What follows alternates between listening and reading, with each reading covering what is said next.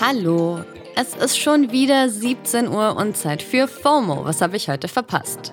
Heute ist quasi schon Wochenende. Wir haben Freitag, den 24. März 2023.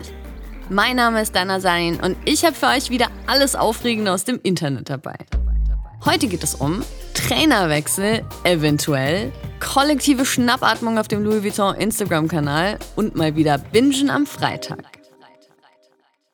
Noch ein letztes Mal diese Woche gibt's zum Reinkommen ein paar fixe News im ultimativ schnellen Timeline-Recap.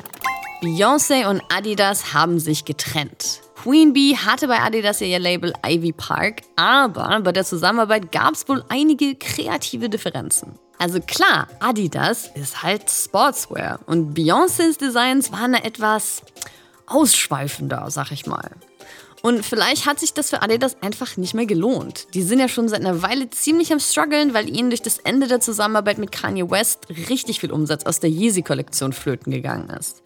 Das bedeutet jetzt aber nicht das Ende von Ivy Park. Vor Adidas hatte Beyoncé das Label ja auch schon bei Topshop und es wird sicher auch ein Nach-Adidas geben.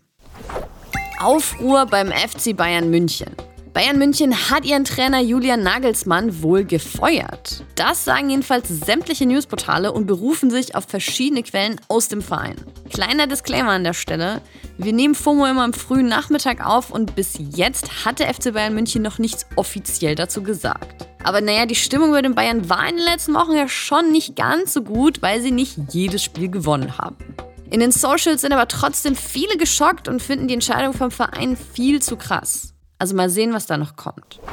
Und hier eventuell noch gute Nachrichten für alle, die Psychologie studieren wollen. Man kann jetzt einen Eignungstest machen. Und der soll ihm helfen, einen Platz zu kriegen, auch wenn man kein perfektes Abi hat. Bei dem Test wird verschiedenes Wissen abgefragt, also echt von Algebra bis psychologische Texte auf Englisch ist so ziemlich alles dabei. Und das Ergebnis zählt dann zusammen mit der Abi-Note. Wie das aber jeweils gewichtet ist, hängt von der Uni ab, an der man sich bewerben will. Da gibt es keine einheitliche Regel.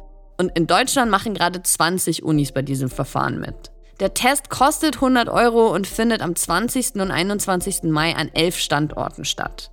Wir verlinken euch aber auch nochmal alle Infos in den Show Notes. Viel Erfolg! Das war der ultimativ schnelle Timeline Recap. Der Internetmob ist mal wieder in Aufruhr. Es ist wohl was ganz Undenkbares geschehen.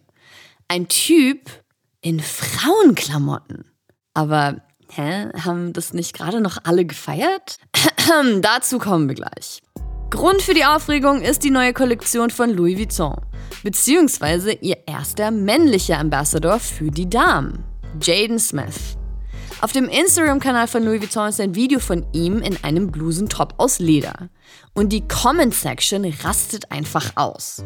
Normalerweise haben Posts auf dem Kanal so um die 400 bis 500 Kommentare. Der Post mit Jaden einfach über 10.000. Top-Comments sind so, nichts daran sieht nach High Fashion aus und alles ist den Bach runtergegangen. Aber eben auch, ich frage mich, ob Louis Vuitton in dieser Saison etwas für wirklich maskuline Männer machen wird und Stop Emasculating Men. Und ich finde diese Reaktion wirklich sehr aufschlussreich, weil literally vor fünf Minuten waren alle noch komplett aus dem Häuschen und haben Tränen der Rührung geweint, weil Harry Styles die Männermode auf den Kopf stellt.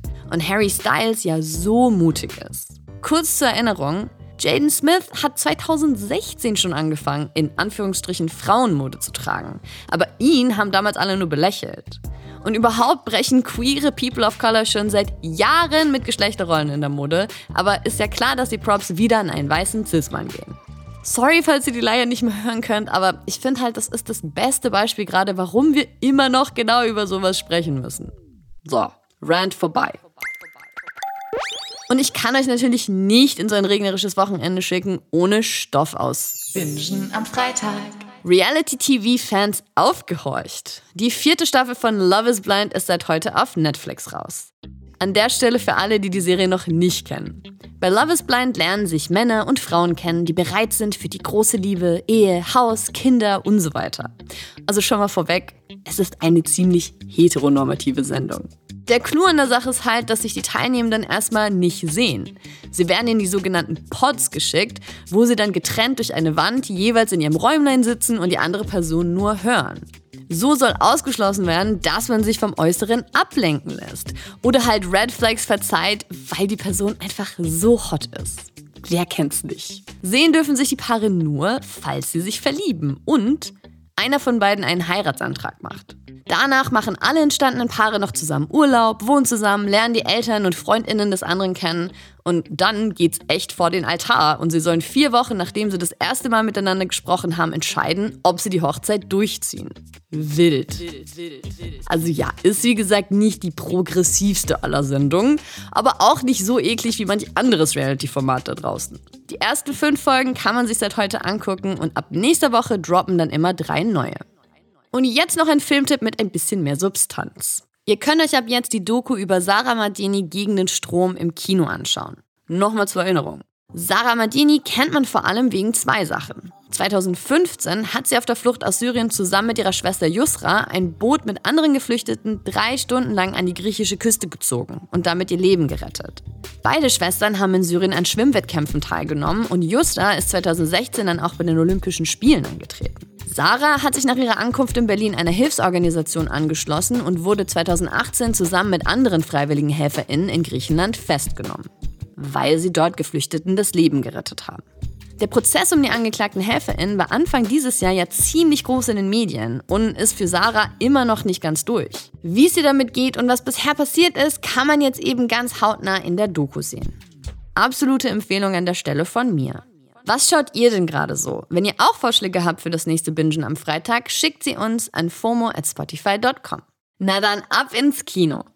Das war's für heute mit FOMO und wir hören uns morgen wieder hier auf Spotify.